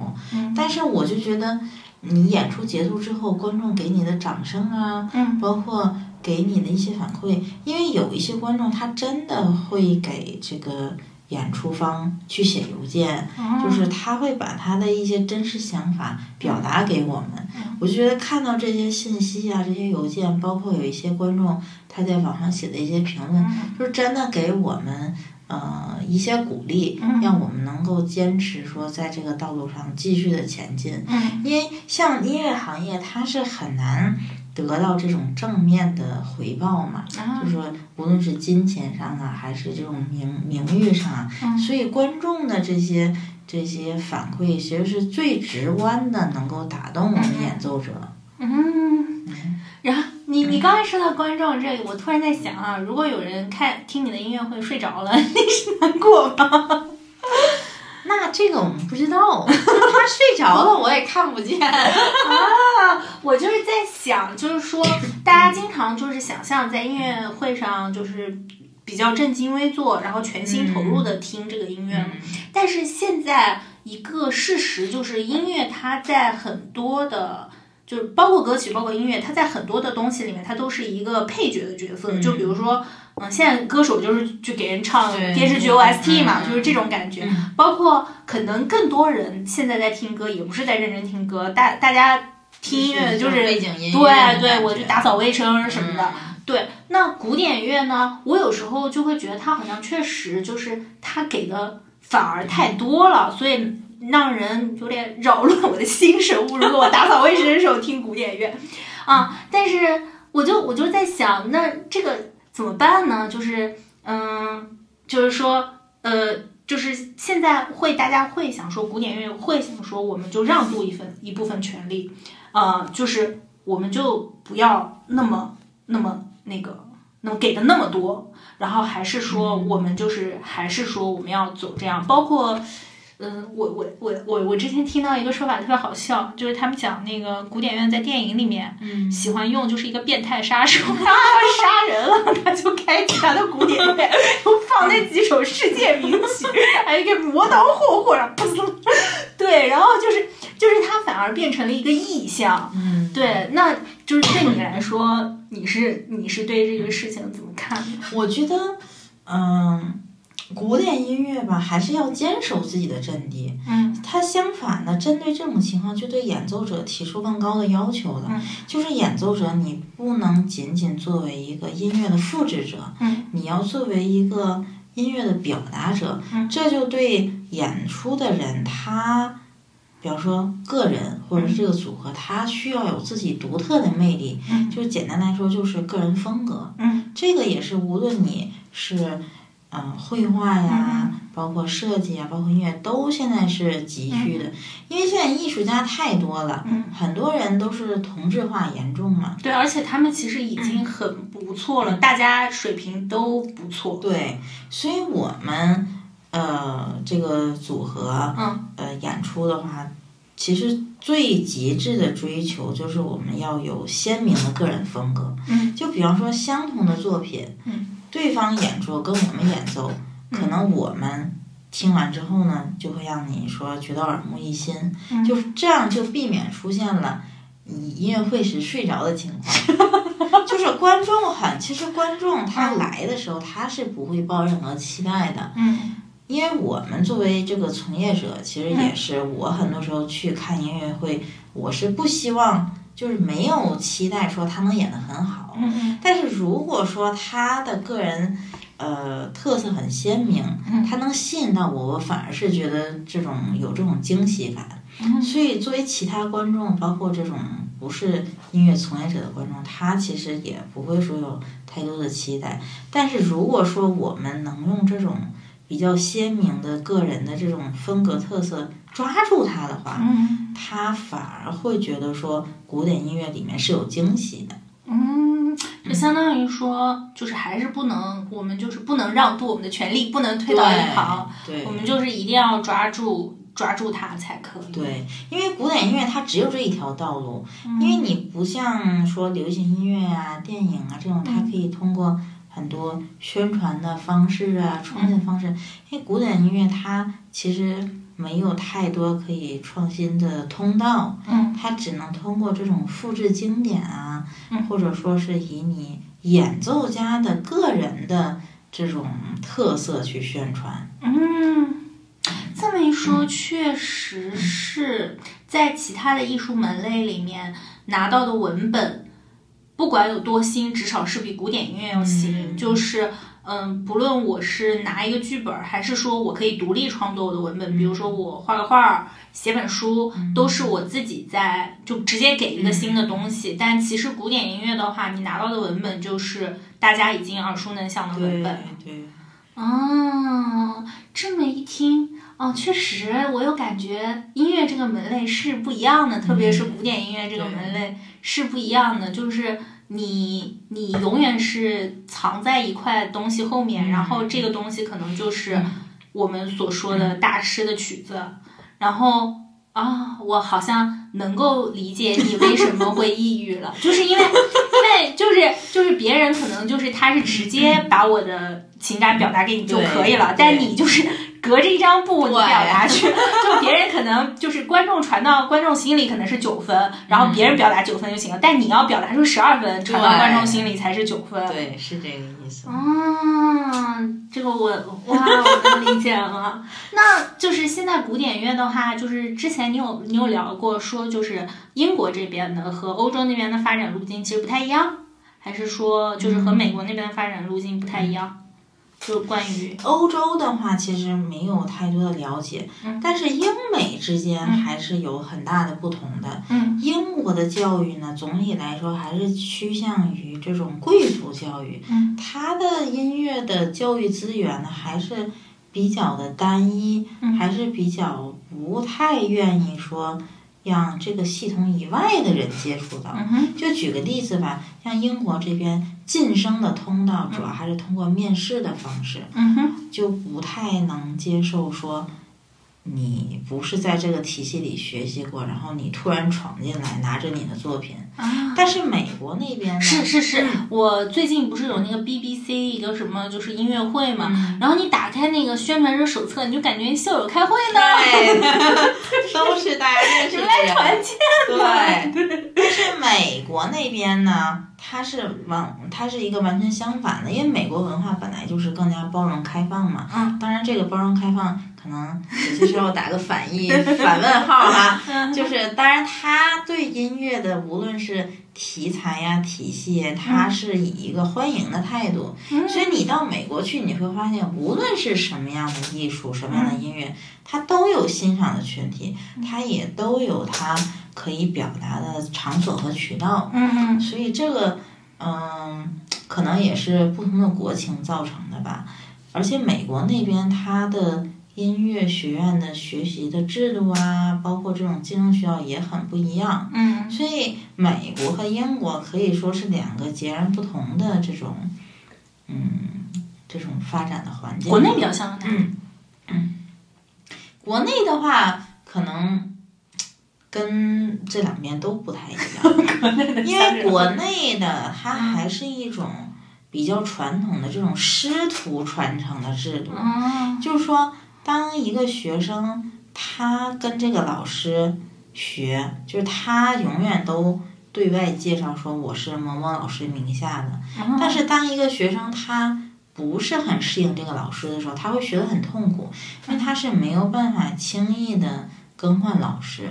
就比方说，这两个老师之间，他们可能有矛盾，那这一派的学生和那个一派老师的学生就很难说产生交集。嗯所以国内你到国内去发展，你就会发现，就是某一老师的学生和另一老师的学生就会有很大的差别。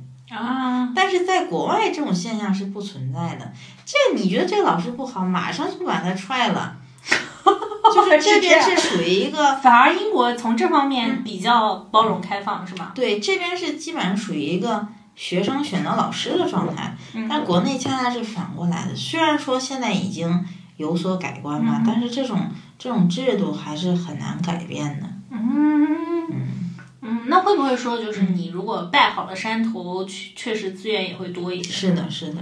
哦，这就是你在国内没拜上山头的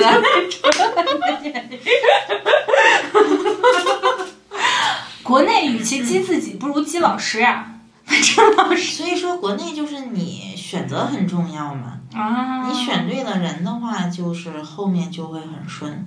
但如果说你没有选对相应的道路，然后你又非要钻进去的话，你就会很痛苦。嗯，英国就还是学历背书比较重要。对，嗯嗯，能看得出来，能看得出来。我一个外行，我翻翻那个，就是就就想说，这个也太太严格了吧？没有什么街头音乐家可以入选的吗？对，嗯，我其实还是想再问问你，刚才说在你在就是表达就是个人风格的话，那你觉得你自己的个人风格是偏向于哪一块的？或者说他们嗯会就在个人风格的话，它具体到哪一点会有不同呢？我觉得首先。我个人，包括我选择的搭档，我们的组合，我们最鲜明的特点就是，嗯，非常有音乐感染力，嗯，就至少不会让你睡着。你很介意我睡着这件事情是吧？嗯，我昨天在写采，就是看采访提纲的时候，我就把你的音乐开了，在那放着嘛。确实不是特别能好好写我的采访提纲。反正怎么说呢，就是我们，当然我们比较擅长的是还是偏古典后期和浪漫派音乐嘛。嗯，就是无论是在情感表达上啊，还是说我们的肢体动作上，嗯至少还是可以吸引眼球的。嗯，而且我们的音乐不是这种哗众取宠的感觉，还是说遵循古典的这种呃，就是规范的演出的这种形式。嗯但是我们还是很有，就是说我们自己的特色。嗯但这种特色呢，你很难说用语言去描述。嗯，所以还是建议大家到现场来欣赏。我其实是呃想问，就比如说你能够专门挑一个曲子，然后就是你比较喜欢的曲子，然后你来聊聊，就是对你来说，呃，就是是怎么样选择我要弹什么样的曲子，并且你对这个曲子的功课具体是要做到什么样的程度，然后进行，然后最后拿出来呈现一个演出。因为我是觉得，嗯，就是反而从某种程度上来说，就是像演奏家、钢琴家的这个流程，大家是最不清楚的，因为就是。大家知道的就是你拿个曲子你练呗，然后你查一查他的生平，哎，什么时候写的。但是我其实挺想知道，就对你个人来说，或者他更细致的流程是什么样的。嗯，我可以举一个例子吧，嗯就是，嗯，我想一下啊，嗯，比方说最近我们演出的一个施特劳斯的钢琴小提琴奏鸣曲，这个曲子呢，可以说对钢琴对小提琴来说都是比较难的。嗯 但是它不光是技术上难，它难的是一种嗯音乐的表达。嗯，那这个流程从你不会到会到你演出，就是对钢琴来说大概是怎么样？就首先你肯定要练，你需要把这些音都找到。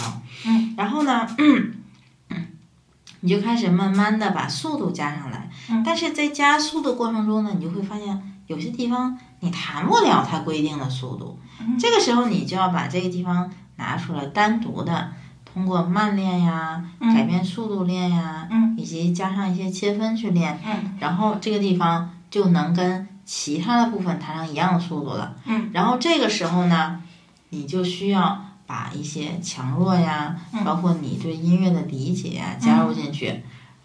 当然，这个过程中呢，老师会给你上课，嗯然后他会给你提出一些建议，嗯但是这些建议呢，你你一开始也是吸收不了的，嗯因为你这个曲子你没有练熟。嗯 然后这个过程中呢，小提琴那一边他也是经历同样的过程，嗯然后这个时候呢是不能排练的，因为你们两个人完全都不熟哎，对，那这样一排练呢，那根本就合不上。嗯所以呢，达到排练的标准，就是说已经完全可以按照标准的速度演奏，嗯而且呢，你对每个部分具体应该表达什么，就是说你弹这一段的时候，你脑海里是什么样的画面，嗯你已经有初步的想法了，嗯。这个时候就可以开始排练。嗯，但是一开始呢，往往也是处于一种节奏可以对上的状态。嗯。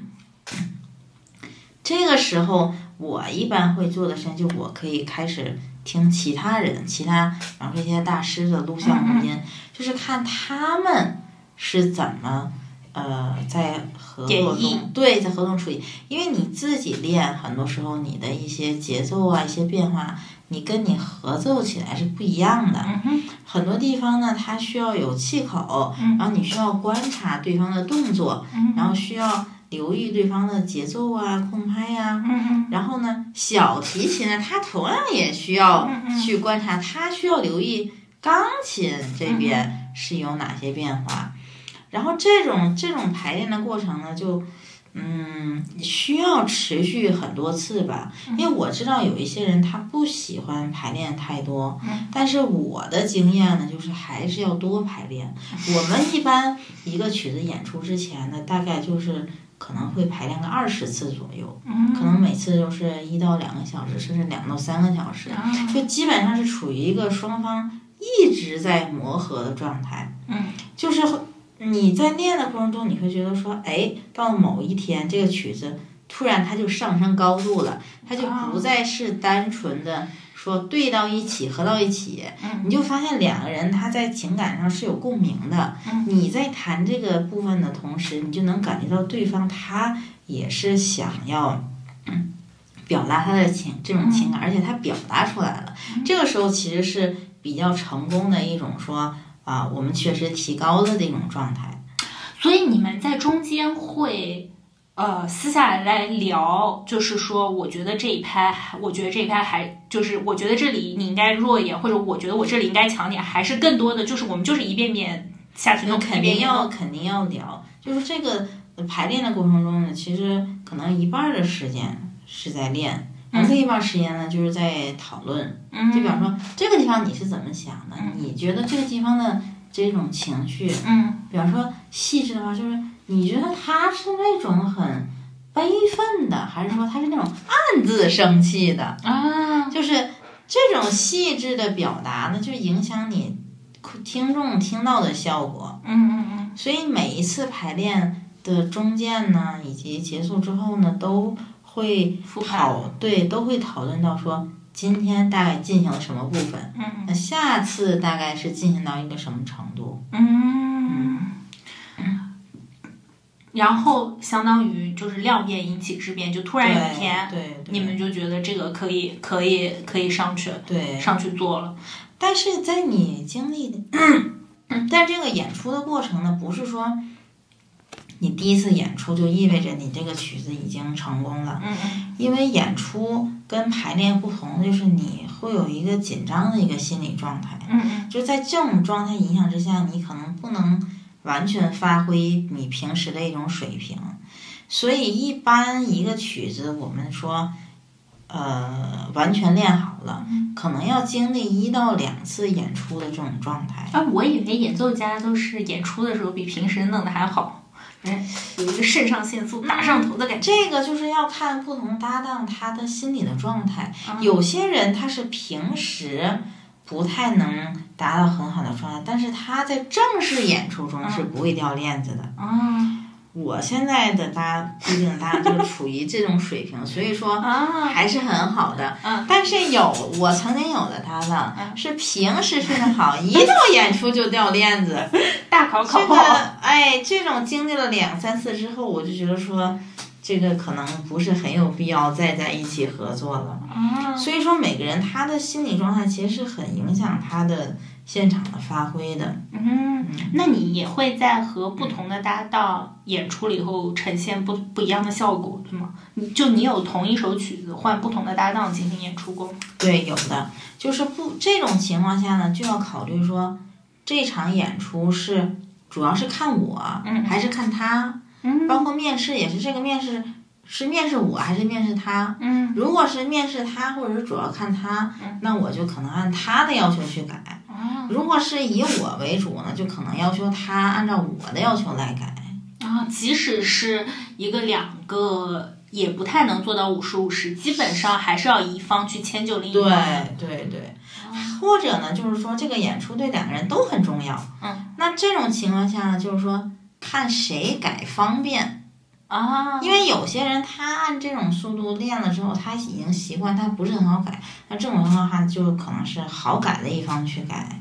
嗯那你在选搭档有没有什么就是技巧要求？嗯，我觉得一开始都要先先怎么说，先合作一次，因为你完全通过言语去交流很难判断出这种。经过一次的合作呢，大概就可能持续两三周，这种你大概就能看到这个人人品呀、专业啊各方面。反正我选择搭档的一个标准啊，就是专业可以不用很好，但是一定要准时，因为我迟到的人是的，因为我是很难容忍。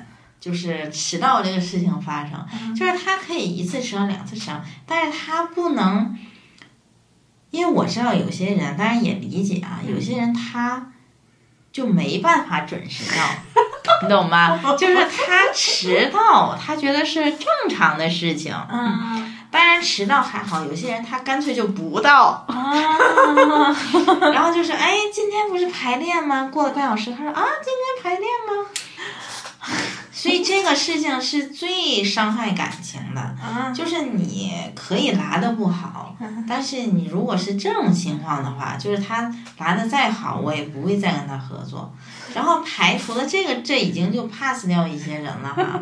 然后其次，就像我说的，我更愿意寻找说能在最终的演出当中发挥更好的人，而不是平时发挥的好，演出时候紧张。啊然后呢，我还比较关注这个搭档质量的这种持久性，因为有一些人他这段时间状态很好，嗯但是你慢慢慢慢你就会发现他不是很认真了，嗯或者说他其他事情开始多起来，他就不愿意在你这个曲子上上心了。嗯这些人呢，如果说他确实拉的很好，确实说能给我带来一些演出的资源呢，我还是会跟他合作。嗯但是，嗯，一些重要的场合，我就可能就不会主动的去找他。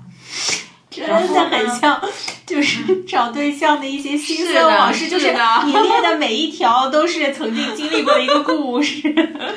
是的所以有一些，然后我也确实遇到过一些专业非常好的，嗯就是完全是。啊、当然也不方便说名字啊，因为人家现在也是功成名就了啊，可能，但是就是极度的不靠谱。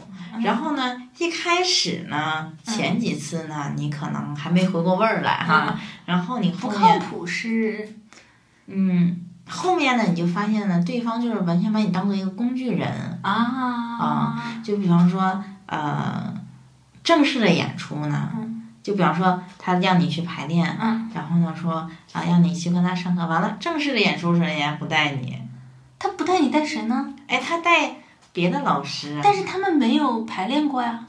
但是人家已他那个对方已经是学校的老师了呀，就是人家也很熟，而且人家也有名。啊，他只是需要你帮他练习，对，就像演员找个人帮他对词儿。是，我是那替身。然后呢，或者就是，当然这个可能不好判断对方说的是真假，就是，哎，动不动就，哎呀，不行，我手受伤了，或者说，哎呀，不行，我嗓子这几天唱不了了，就是。一次两次啊，这都没但是这个次数多了呢，就我就会怀疑说，他的专业那么好，但是他的手又总受伤，他是怎么做到的？他手受伤，或者说他的嗓子坏了，是真是假？就这种事情多了之后呢，就也会对这个人产生怀疑。你们就是你们就是音乐圈不抱团，不然大家可以就是。有一个 A P P，大家可以互相评，你知道吗？你的你的好友一 A B C D 曾经跟谁谁就是联系过，还有他们分别给出了怎样评价？所以说，我看我来伦敦五年嘛，其实合作过的搭档啊，少说也有几十人了。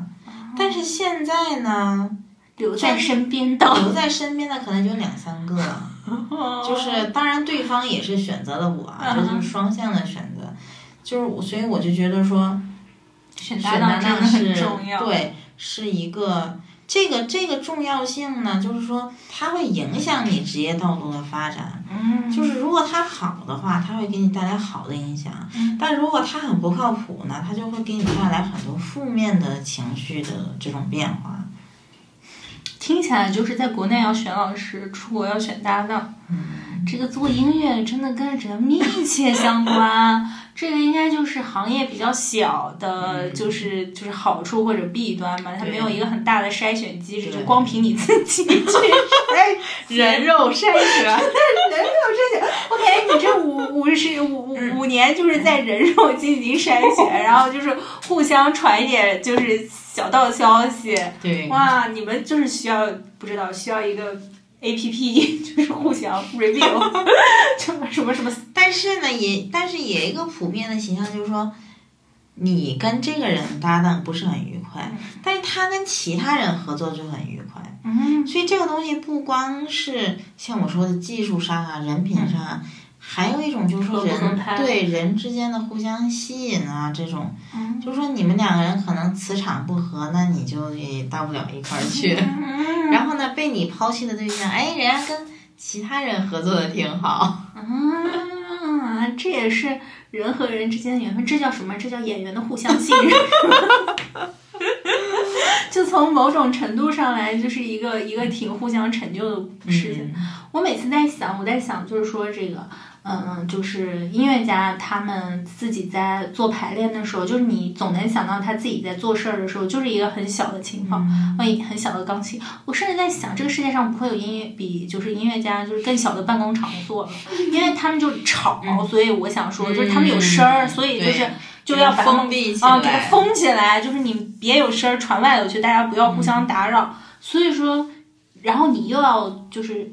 要催生很强烈的情感去传递出去，某种程度上来，就真的很不好做。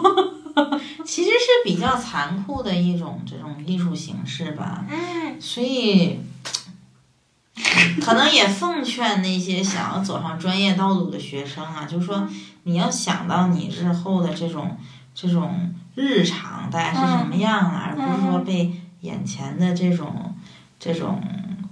比较浮华的这种前景所蒙蔽，就哪怕你万中要挑一，真的走上了这个行业的道路，但是你在这个行业的很大一部分时间都是自己窝在一个小琴房里，自己在哒哒哒哒哒哒哒，就是你得觉得就这样的生活是你特别喜欢的。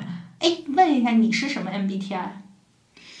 好像测过，但是好像又忘了。你是偏？你觉得你偏外向型还是偏内向型？我可能是偏理性的啊，好的好的，偏理性怎么又能表达情感呢？这个东西就是需要一个反差，因为你过分的表达情感，那你不就变成精神病了？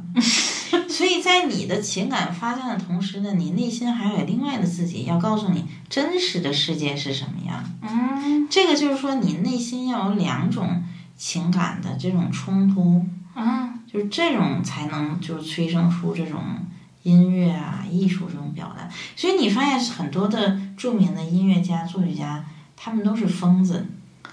因为他过于理性的时候，他是没办法写出这种很极致情感的曲子。但是呢，他一旦过了这个坎儿呢，他就再也变不回正常人了。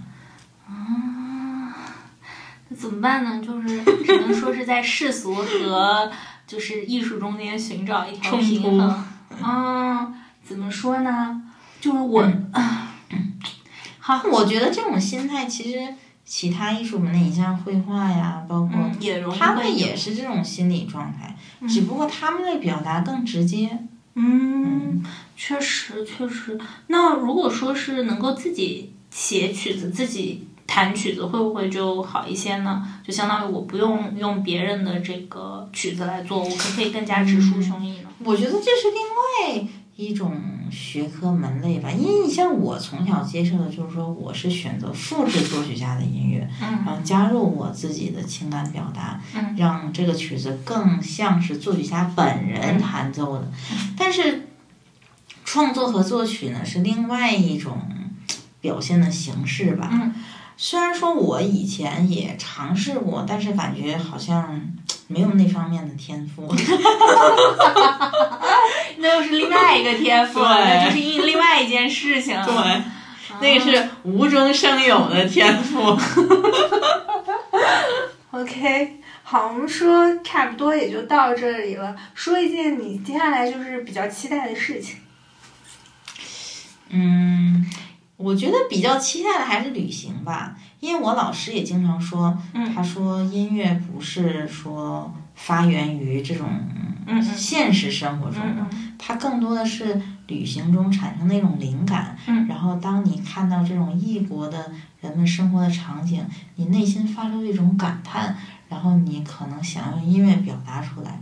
嗯，这是很多作曲家，比方说像李斯特，他比较著名的一些呃旅行岁月的一些套曲呀、嗯你会发现很多里面的音乐，它是呃跟李斯特很有象征性的这种激烈的情感是、呃截然不同的，嗯因为它也是有很细腻的这种表达。嗯所以我觉得我们作为艺术家，其实旅行对我们来说是永远都可以期待的一个东西。嗯，确实，因为你很难去预料，就去预料、去预测，说你在这个旅行中会有什么样的一种，嗯，新的情感啊，或者一些新的机遇啊，嗯，一些新的灵感可以来表达。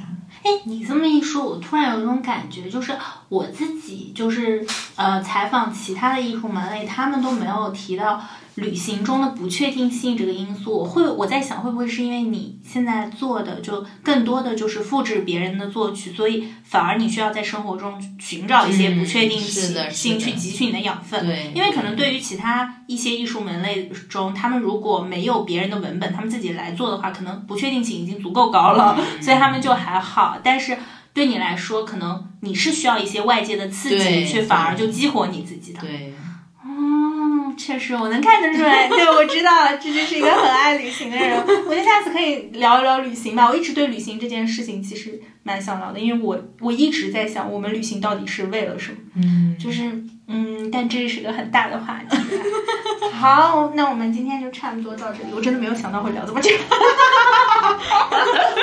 我一般就会就是会担心，我一般看时间会担心就是内容不够。这次看时间是真的内容许多，但我今天还有很多想问的。但是我们今天就到这里吧，欢迎下次返场。好的，好，好拜拜拜拜。嗯。